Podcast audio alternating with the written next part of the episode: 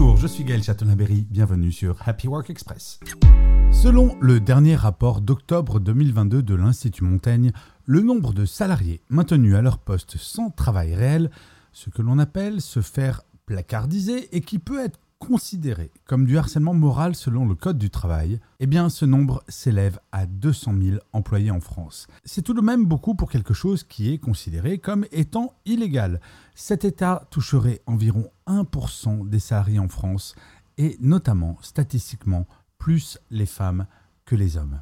Alors je dois bien vous avouer que j'ai beaucoup de mal à comprendre l'intérêt de placardiser quelqu'un, comme on dit, de payer quelqu'un à faire quelque chose qui n'a aucun intérêt. En un, c'est totalement illégal, et en deux, l'entreprise perd de l'argent, et en trois, un salarié souffre. Parfois, le monde du travail me surprend vraiment, tout de même, beaucoup. Merci d'avoir écouté cet épisode. N'hésitez surtout pas à vous abonner. Vous serez tenu au courant du chiffre du jour de demain.